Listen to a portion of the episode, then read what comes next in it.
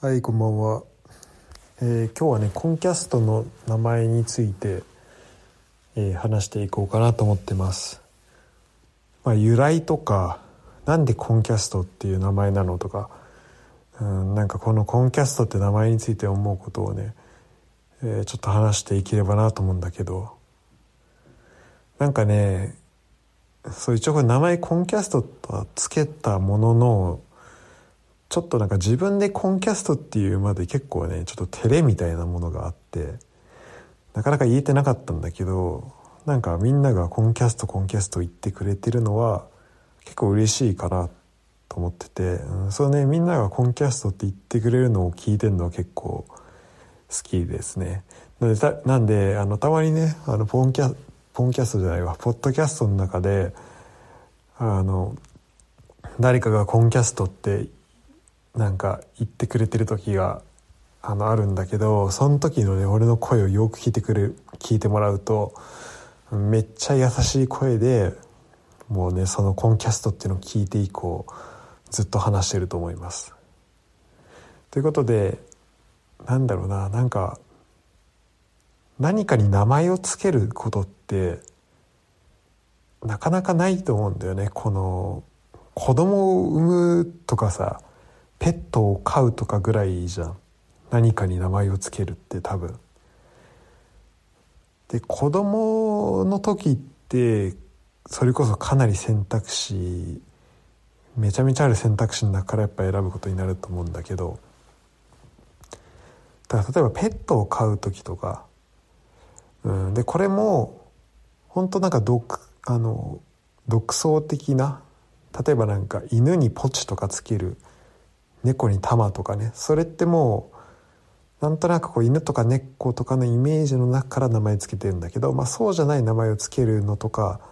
あとも子供の名前をつけるとかにまあ近いのかなっていう、うん、このねポッドキャストの名前をつけるのは。っていうのはちょっとあって。でそれもなんかやってる内容にね合わせて例えばなんかスポーツ研究会みたいな名前つけたりとかスポーツデータキャストみたいな。データキャストみたいなね。なんかそんな名前をつけることもできたんだけどなんかそっからあえてちょっと外した名前をつけちゃったことでなんだろうななんかちょっと自分の頭の中をちょっとさらけ出してるみたいなちょっとしたね恥ずかしさはあるんだけどこの名前を付ける時に、うん、これ分かる分かる人いるかな,、うん、ななんかねちょっとちょっと照れるっていうのはねあるよねコンキャスト。ただそう、まあ、何回も言うけど、まあ、みんながこれをね言ってくれることは、まあ、すごい嬉しいことだし、うん。まあ、今後もねこのコンキャストはあのというふうに呼んでてほしいなと思うんだけどちょっとねミスったなっていうのが毎回ねそのタグ今ツイッターとかで投稿してるんだけどそこにねあの「ハッシュタグコンキャスト」でやったりとかあとまあアカウント探す時もコンキャスト CONCAST で、えー、できるようになっているんだけどあのねハッシュタグとかね結構そのねアメリカの超有名なしかもちょっと悪名高いまあなんか NHK の集金来るみたいなそんなノリかな。まあちょっと大企業だからこそ叩かれる。まあ多分また NHK とは違う批判の理由があると思うんだけど。まあそういうねアメリカの大きい放送局にあのコムキャストっていうところがあってでコンキャストでねあのエゴサせるとね大体そのコムキャストに対する批判のメッセージの方が引っかかっちゃうんだよね。それはなんか単純にコムキャストを、まあ、コンキャストであのタイポミスしてる人もいるしいればあのこの俺がね調べたコムキャストっていうのをあコンキャストっていうのがそんなに検索結果多くないからこの人はきっとコムキャストっていうね M の方で調べたいんだなと思ってなんか勝手にねその検索結果がそっちに変わっちゃってることがあってあなかなかねその自分まあ、コンキャスト「ハッシュタグコンキャスト」で投稿してる人って多分俺あのね公式のツイッター以外は多分いないとあのコンキャストのアカウント以外ではいないと思うんだけどこのポッドキャスト俺のポッドキャストのコンキャストについて、えー、ハッシュタグつけてくれてる人は。ただなんかそういうのも含めてねなんかエゴサがしづらいあの感じにしちゃったなそういう名前にしちゃったなっていうのはちょっとあるかな、うん、だからちょっとハッシュタグねカタカナでコンキャストにするとかはちょっと考えた方が考えてもいいのかなとかあとまあ他のねあのポッドキャストだったら例えばバイリンガルニュースだったら、えーと、シャープ BN なんちゃらとかあと Rebuild っていうポッドキャストだったらえー、どうなってたかな Rebuild プラス数字みたいな感じかな。で、えー、ハッシュタグで検索するとその各エピソードの感想がね、えーまあ、見れるっていうふうになっているのでだからコンキャストもそんな感じでだからコンキャストプラス番号とか今ちょっと考えてるのはと CC だねコンキャストで CC えー、エピソード番号例えばこの間出た直樹との、えー、キャンプの話だったら、えー、あれシャープ115なんで CC115 みたいな感じでハッシュタグつけたりするのはありのありなのかなと思ってます。で、えっと、このコンキャストっていう名前の由来なんだけど、まあ、なんちゃらキャスト、ね、このポンポッドキャストとかうんなんちゃらキャストにしようかなっていうのはちょっと考えていてでこれなんか喋る時に、まあ、今回やるテーマこのポッドキャストを作る時にに、まあ、前提にしたかったことが、まあ、特にこうタブーとかはなく話したいよねっていうこととあともともとこのスポーツメインでやる予定だったからスポーツとあとそれ以外の分野のところのなんか掛け合わせみたいなところでちょっといろいろ話できたらいいよねっていうのを考えていたんだよね。でそうだった時にまずなんか何かと一緒にみたいなその協力してみたいな意味を出したくてでコンっていうのがねその CON のコンっていうのがあのスペイン語でなんか何かと一緒にみたいな意味があるんだよね。そのいわゆる with 英語で言うと with と同じ意味があってそれで、まあ、コンキャスト。あのチリコンカルネのコンだね、うん、チリコンカルネってあの肉が入ったチリ？まあそのそのままだけど。カルネっていうのが肉だから。だからチリでコンカルネ。だからチリウィズ肉みたいなことなのかなと思ってるけど。うんなんか日本語だととか英語だとチリコンカーンとか言われてるけど、うん、まあそういうねそのコンとあともう一個コンにはあのフランス語で意味があってそれはなんかバカとかね。ちょっとなんか、うん、まあバカ間抜けみたいな、まあ、そんな意味が、えー、あるみたいで。だからその基本的にねあの、まあ、俺もずっと言ってるけど、まあ、人っていうのは、まあ、基本的には、まあ、その完璧な人じゃなくて、まあ、そういう人たちが話しているからだからだからこそまあ、完璧じゃないからこそ、えー、まあこう気を使わずにそのタブーとかを、まあ、気にせずに話していいんじゃないのとかあともっとバカなねバカっていうところで、まあ、あまりこう失わ失うところをねなく、まあ、俺は話していきたいなっていうところもだから思ったことをもうそのまま言う、まあ、そういう意味での、まあ、実直さというかなんかそういう話し方をしたいなっていう思いもあったし。うん。でまあそういうふうに話していけば結構ねいろんな人といろんなことを聞けるのかなと、うん、っていうのもあったし。だから自分がだから基本的に、まあ、こう人間はその完璧ではないからこそ誰かと一緒に話すことでこうそこを協力し合ってね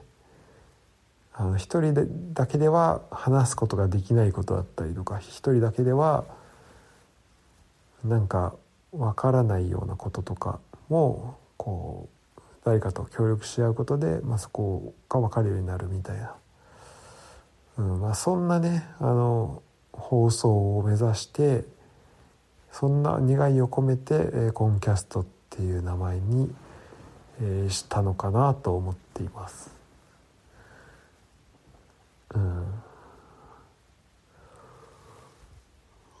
まあね、なんちゃら FM とかねなんかそういうのでもいいのかなと思ったんだけどなんかなんちゃら FM ってするとそのなその前のねなんちゃらってとこ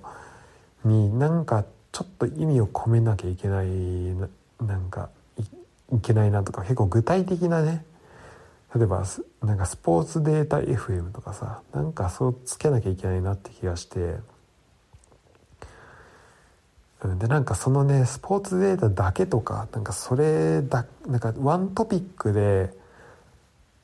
なんかこうポッドキャストをやるっていうのがちょっと嫌だったのでなんかいろんなことが話せるような、えー、番組名前にしてみました。で今のねそのホームページのドメインがあのコン、まあ、URL だよね。URL がコンキャスト違うな。スポーツコンだ。だからもともとスポーツかけるみたいなところでスポーツコンっていう。スポーツ with 何々でスポーツコンっていう、えー、名前で今はねほぼ使ってないんだけどそのスポーツコンっていうところは、なんだけどもともとそれで始めててただなんかコンキャストの方がなんか言いやすくなっちゃったからちょっと今スポーツコンの方は全然使ってなくてこっちのスポーツコンをどうしようかなっていうのはちょっとあるんだけどちょっと将来的にこのコンキャッスル全部行くことになるのかもしれないんだけどそうそう。だからもともとねスポーツコンからのコンキャストだったんだ、うん、でスポーツコンの方がスポーツコンドットコムとかさドットネットとかさドット CO.jp とかさなんかそういう URL の終わり方ってあると思うんだけどそれがねホームページはスポーツコン .xyz なんだよね。でこれなんで XYZ にしたのかっていうと、まあ、これ選べるんだけど大体ね CO.jp とかだとあと .com とかってちょっと高いんだよね。月2000円以上とかあ違うな。年間か。2000円とかなんか高いやつで1万円とかして、まあ、年間だから、まあ、月で数えたらまあそんな大したことないんだけど、まあ、その時、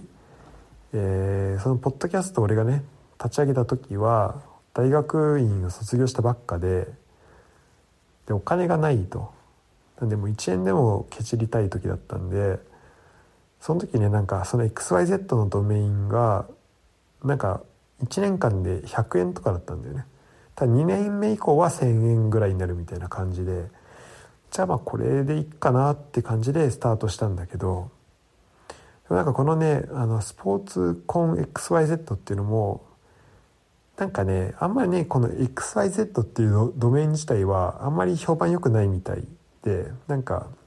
ちょっと怪しいサイトに使われてたりとか、うん、まあ実際それ使ってるからどうってことは何ってことは本当はないんだけどなんか傾向としてやっぱり .fm 使ってるあのサイトっていうのはなんかラジオ系のところ多かったりとかするんだよね。で、まあ、ドットコムとかドット .co.jp とか使ってるところはやっぱりそのねそれにちょっとお金かかったりするから、まあ、そういうそこにねなんかアフォードできるところがやったりとかしてるしでなんかドットオーグとかドットエデューとかで終わってるところはなんかそういうなんか組織とかあとなんか教育系のとことか .ac.jp とかだったらなんかアカデミック系のとこじゃないとなんか取得できないとかさそういうこうなんかルールがあったりするからうん。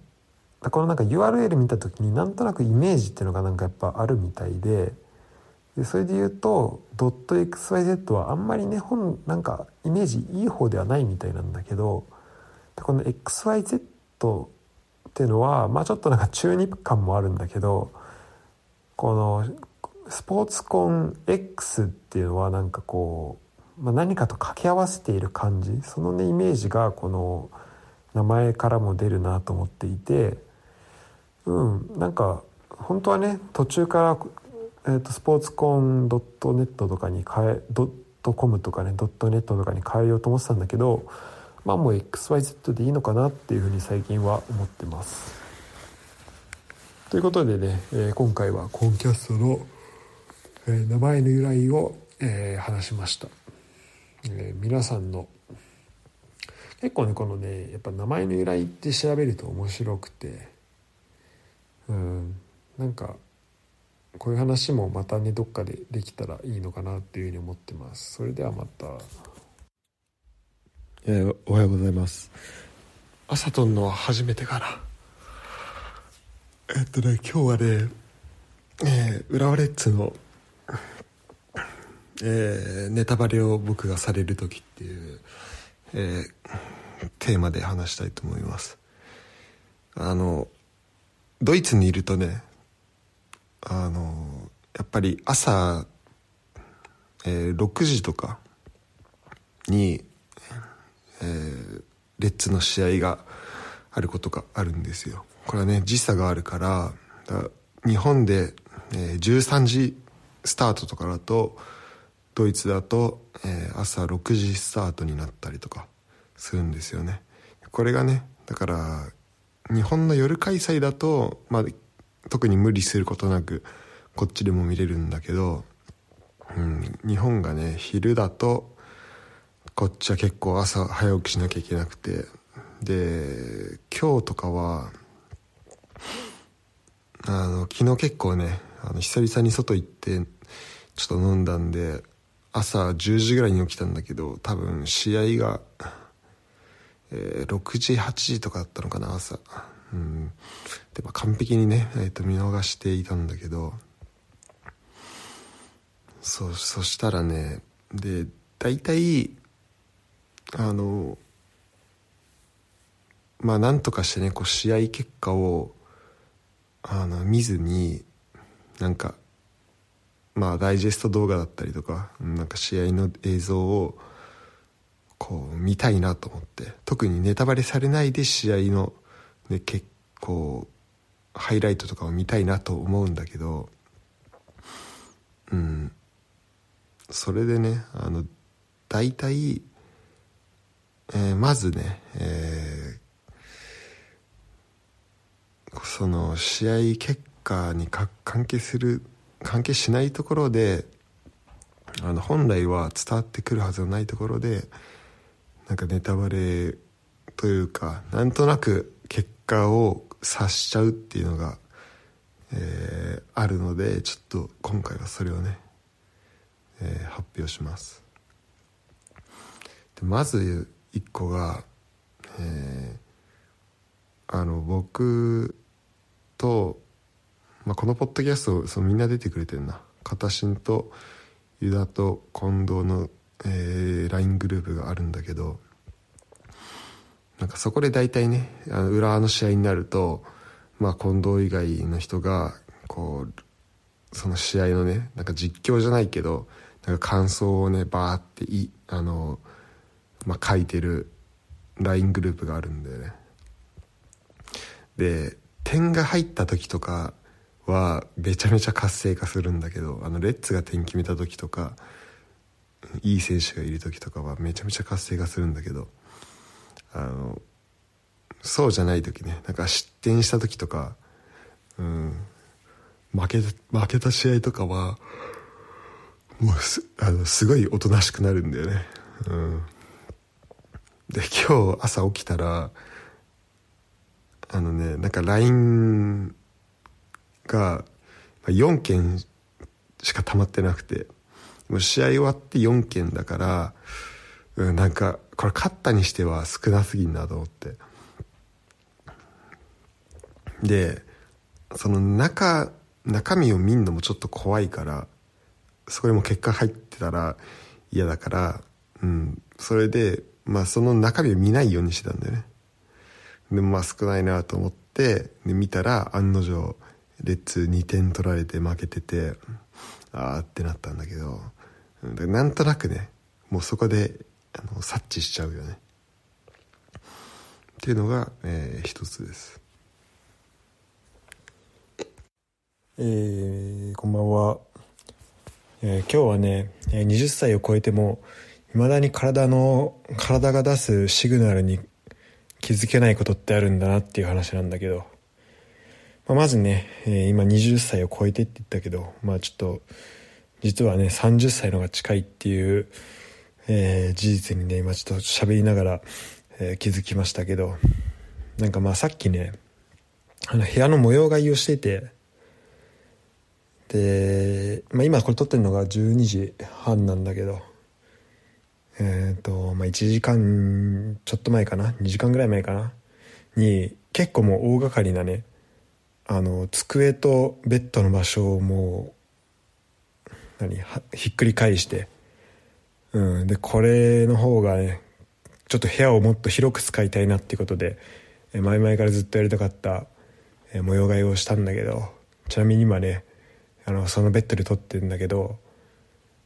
ちょっとちょうどね あの窓があってベッドの横に。でこの部屋半地下なんでこのねでちょうど俺が今面してる方の窓がねあの誰もえっ、ー、とあのカーテンとかないんだよねこの窓がね。で半地下だからあの通りすがった人がそっからねあの俺が寝てるとこを覗けてしまうっていうちょっと怖いんだけどだからあのカーテンはまずちょっと早めに買わなきゃなとは思うんですけど。えー、まあそんなね模様替えをしたんだけどやってる途中になんかめちゃめちゃお腹空いてきてお腹空いてきてっていうかなんかねこうエネルギーがなんかなくなったなっていう感じがあってあこれちょっとあのベッド動かしたりとか結構でかいベッドだからそれを動かしたりするのとかであと机も動かしたりとかあこれ結構エネルギー使ってるからお腹空いてきたんだなと思ってその模様替えが終わった後に、まあ、ご飯を食べたんですよね、まあ、すごい簡単なあのオートミールのご飯食べたんだけど。でね、さっきシャワー浴びてる時に、でもお腹はいっぱいなんだけど、あのさっきシャワー浴びてる時になんかまたフラッと来て、なんか、このなんかさっきそのエネルギーない感じがなんかね、こう、クラッとくる感じなんだよね。でね、それがね、何かなと、まあその時はね、お腹空いてたと思ったんだけど、シャワー浴びてる時にも来て、でこれね、あの、で、今もあるんだけどね、これね、眠い時のやつですね。ということで、あの皆さんもね、自分の体が発する信号、これをね、無視し続けると、もう絶対に良くないんで、もう眠い時は寝るっていうので、これすごいシンプルなんだけど、これ大事だと思うので、皆さんも、実践しましょう。なかなかね、あの楽しいこととか、楽しいことがあったら、まあ、そっちを優先する日があってもいいと思うんだけど、うん。こう、いろんなねあの遅くまで起きる理由付けはいろいろできてしまうんだけど、まあ、だからこそ自分の体に従って動ける動くっていうのもすごい大事だと思うんで、えーまあ、僕はねそういう風にして、えー、たくさん寝たいと思います。それではおやすみなさい。なんかねえっ、ー、と、えー、5月6日なんですけど今本読んでてふとある文章を読んでねなんかすごい昔の風景とかなんか匂いとかがねちょっとこう引き起こされるっていうことがあってよくあの匂いってすごい記憶をね引き起こすキーになるからだから例えば雨のね降った後のアスファルトの匂いがこう立ち込めてきた時になんか昔のことを思い出したりとかあと、まあ、香水でねこう昔付き合ってた人のことを思い出すとか。まあなんかそういうことってあるみたいなんだけど。なんか文章ってでそういうことがあるんだなっていうのを今ちょっと発見して。ででもなんかよく考えてみたらなんか小学校ぐらいの時までって小学校中学校ぐらいの時ってなんかすごいね文章をなんか読むのがすごい、まあ、好きだったんだけど小説とかすごい読んでたし。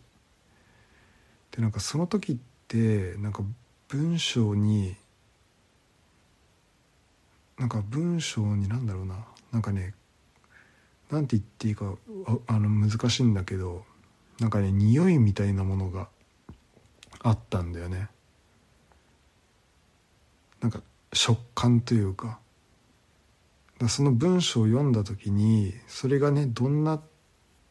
あの小説とか絵本とかじゃなくてもなんか普通の説明文とかであってもこうその読んでるものが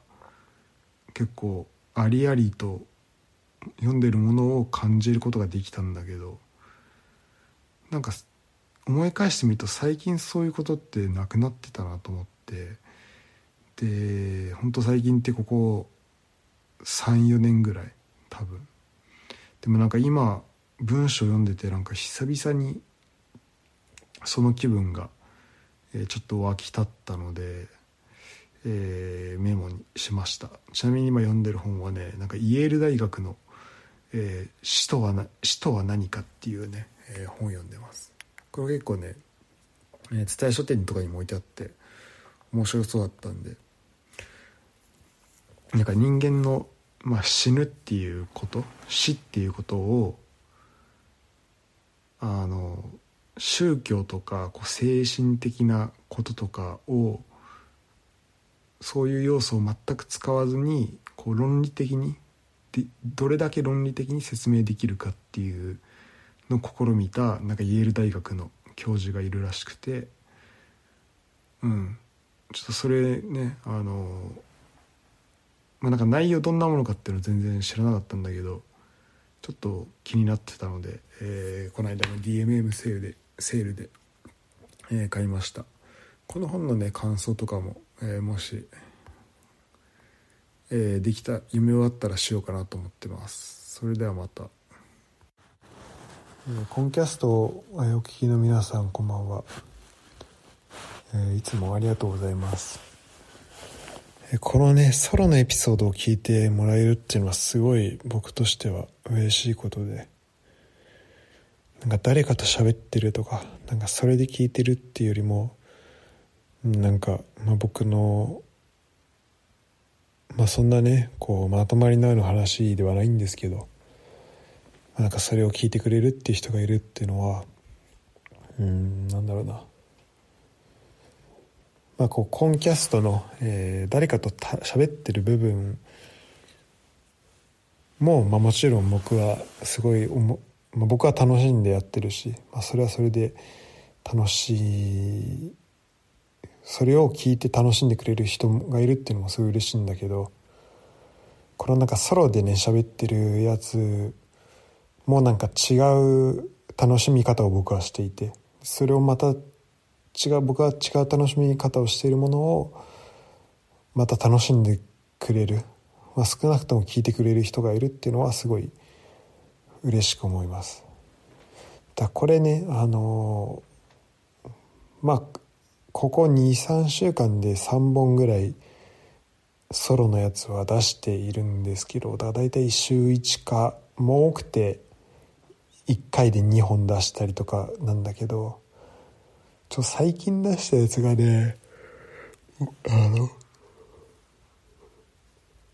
なんかもう寝る前とかに、えー、収録してて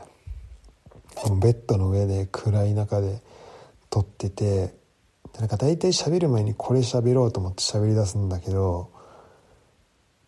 なんか喋ってるうちにどんどんどんどん話がそれてってあ俺何の話したかったんだろうみたいな感じで、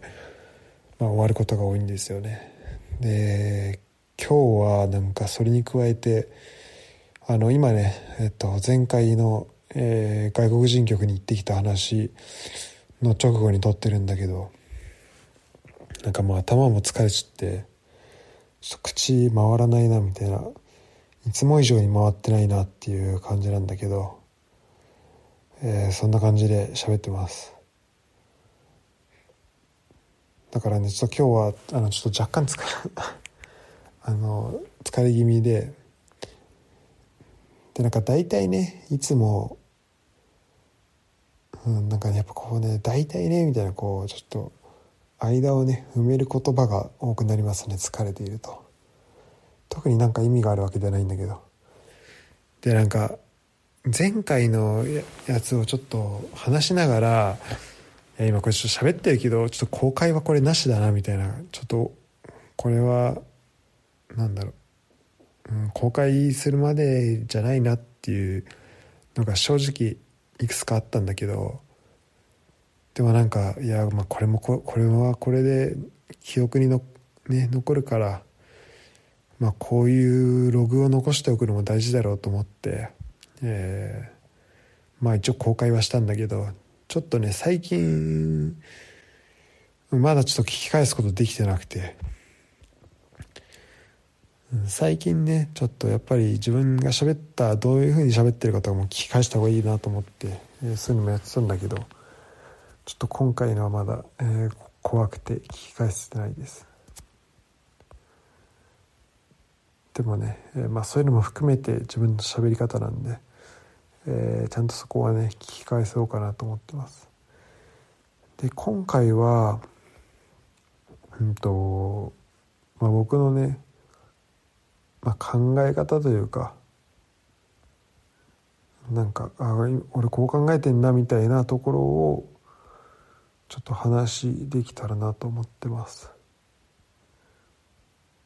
で3つトピックとしてはまあえー、となんつうのヘッドラインとしてはあって、えー、1つ目が刺激を作っていくっていうところとあともう一つはえー、旅の話と。で3つ目が、えー、後悔しないっていうところなんだけど、えーまあ、まず1個目のね、えー、刺激を作っていくっていうところで。なんかうん、まあ、やっぱねこれがなんか人生、まあ、今日話すことはねまあ簡単に言うとまあなんか人生観みたいな感じでねちょっとえー、ざっくりとまとめることができるんだけど。なんか結局なんか何のために生きてるんだろうとかっていうのを、まあ、ずっと考えたりはするんだけど。なんかこのトーンでそれを喋るとねちょっと大丈夫かなって思われそうだけどまあそういうこうネガティブな方ではなくてなんだろうな。なんか人生の目標とかって例えばなんだろうなとかって思うんだけどとか目的とか。であと俺はねどの方向に向かうべきなんだろうとかどの方向に向かってるんだろうとか思ったりするけどなんかそれは結局やっぱどれぐらい楽しいことを増やせるかっていうことだと思うんだよね。どれだけ人生を楽しめるか。でもなんかで楽しめるっていうのもなんだろうななんか毎日ステーキを食べてますですこれが保証されてますっていうのがなんか果たして楽しいかどうかっていうことでね。あとこう毎日この今日楽しいゲームをこれから一生できますみたいな。これ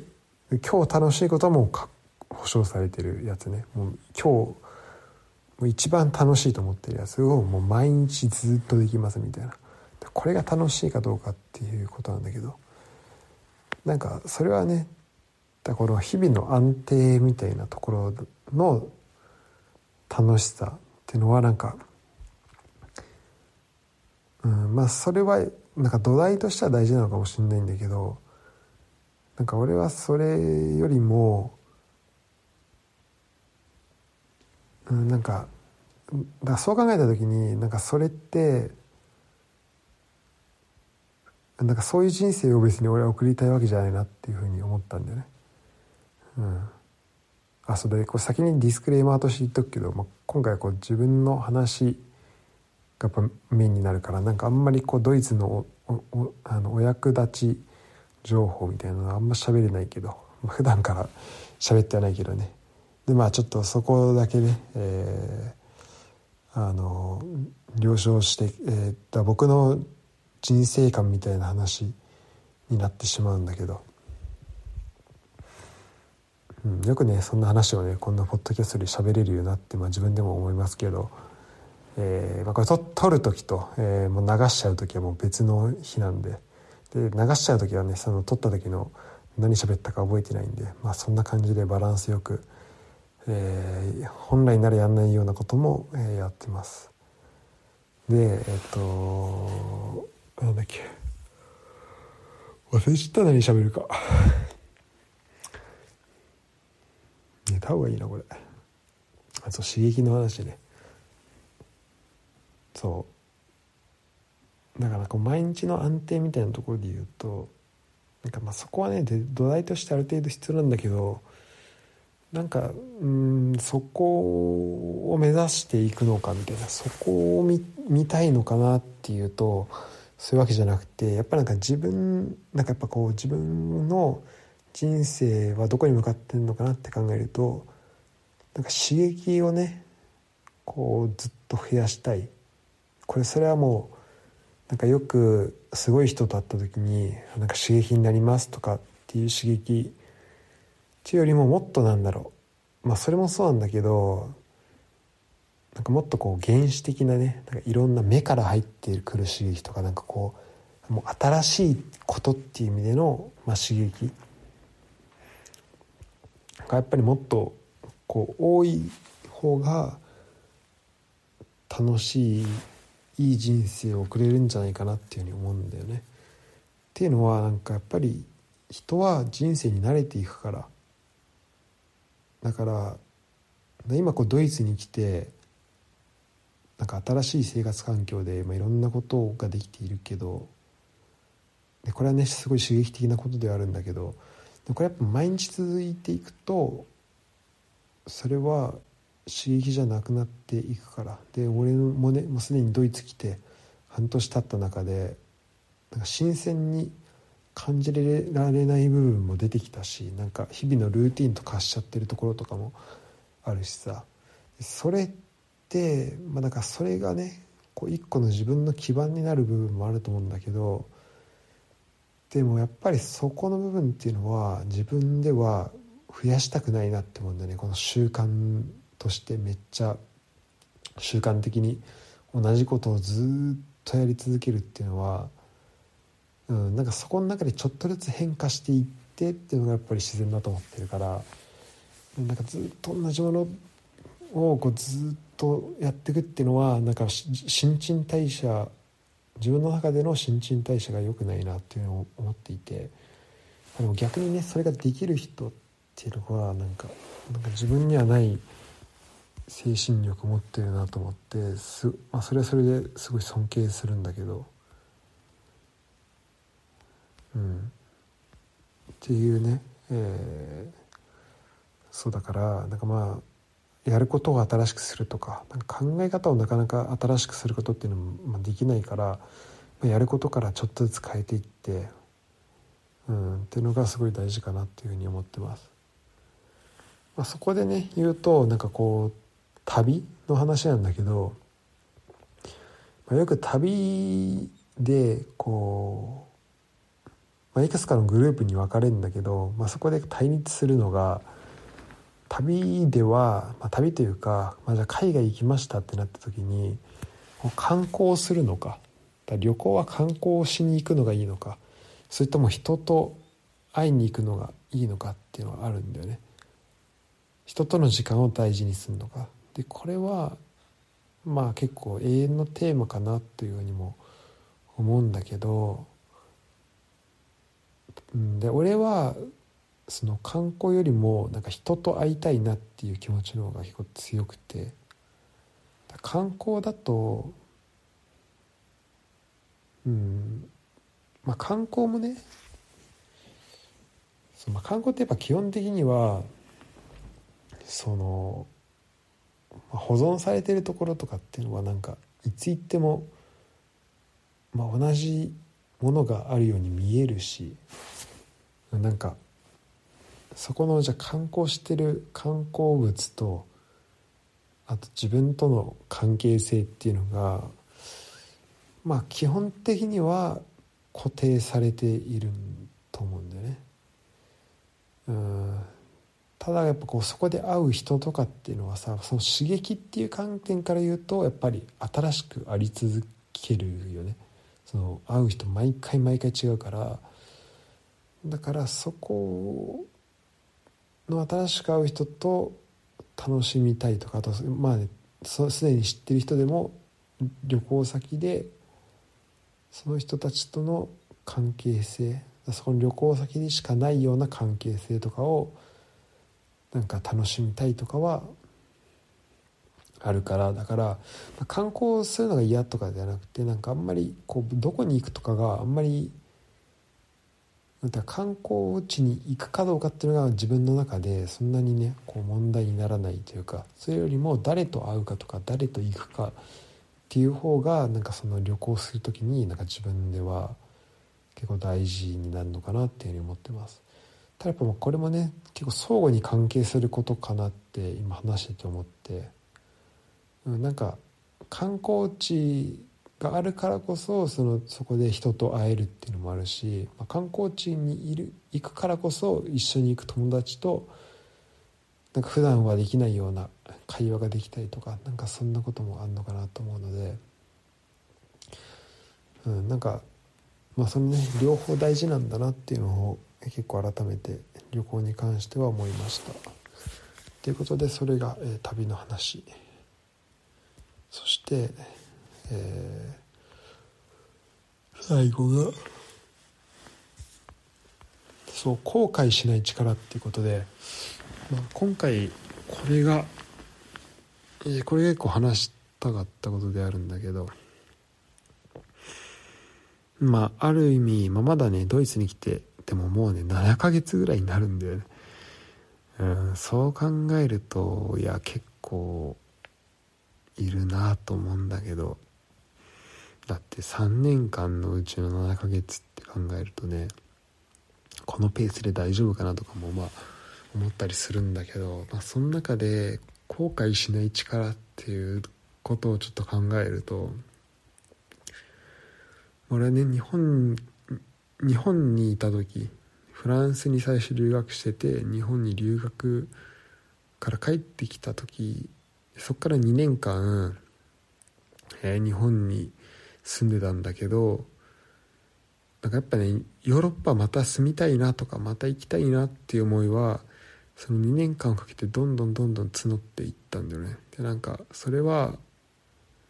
フランスにいた時のまあ2年ちょっとで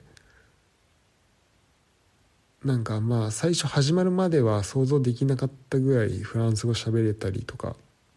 いろんな人と会えたりいろんな経験できたりっていうのはあったんだけどなんかそれ以上になんかいやここもうちょっとこうしたらよかったのかなとかなんかうんまあ何よりもあれかな。なんかいや今この状態でまたフランス生活2年間始めたらなんか今回の2年間よりももっと絶対もっと楽しかっただろうなとかなんかそういうこともねやっぱ思ってってたんだよね。だからちょっとやっぱまたヨーロッパ行きたいなとも思ったしうん。っていうのはやっぱずっとなんか自分の頭の中であってでその中で、まあ、やっぱね日本に戻る日本にずっと居続けるっていう選択も、まあ、一方でできたわけだよね。うん、でその時で結局ねその、まあ、2年間日本にいてヨーロッパに戻りたいなっていう気持ちを募ら募らせつつやっぱり日本から出てあの、まあ、フランスにフランスからドイツに行くっていう選択肢もあれば日本に残り続けてえー、会社でね働くっていう選択肢も、まあ、あったわけなんでね。うん、だからここねどうしようかなってずっとあって。だこれって、うんと、とで一応その規定路線というかもうその時に内定が決まっていたところで言うと日本に残ることが決まってたんだよね。だからそのままの規定路線を進むのか明確に自分のやりたいことがあってそれをやるのかっていうそのまあ2つの道になってきたなるなと思って。最終的にはそのね明確に自分のやりたいことっていうのに、まあ、従って、え、こっちに来たんだけど、うん、そしてねだから結局2年間ずっと来たかったヨーロッパに、まあ、2年越しに、まあ、来る来て生活をすることになったんだけどドイツに来てみると、まあ、コロナも含めてねあのやっぱり行く前に思い描いていたほどいい景色ばっかりじゃなかったんだよね。まあ主にこう外の飲み屋に行けないとかなんか新しい人と会えないとかさ、うん、会いづらいでもそれでもあでも本当にねこっちに来てルームメイト以外で会った人ってマジで右手で数えられちゃうぐらいなんだよね。本当4人とかしかいないから こっちでまだ。でもまあその出会いってまあすごい貴重では、えあるんだけどやっぱなんか自分が思い描いてたものとはやっぱちょっと違うわけよ。今の生活っていうのは。うん。でもなんかそれも含めてなんかやっぱり最初まずこっちに来てよかったなと思って。で多分なんかあのままずっと日本にいたら、まあ、日本の生活も楽しみながらなんか自分のやりたいことにね従わずにずっとまあいたことになっただろうし、まあ、あとその今自分がやってるね博士課程のやってるサッカーって内容もなんか自分のやりたいことだったしなんかそれにね従わずにいたらなんか今頃あそのフランスとかヨーロッパに行ってたらどうなってたんだろうなっていうのをあ行きたいなっていうふうになんかずっとうずうずしながらなんかこのままずっとあの日本にいたのかなと思って、うん、そういうね自分の可能性も考えるとああそこでねちゃんと選択をして海外に行くっていう選択肢を取っておいてよかったなと思うしだこれってまあ物は言いようだか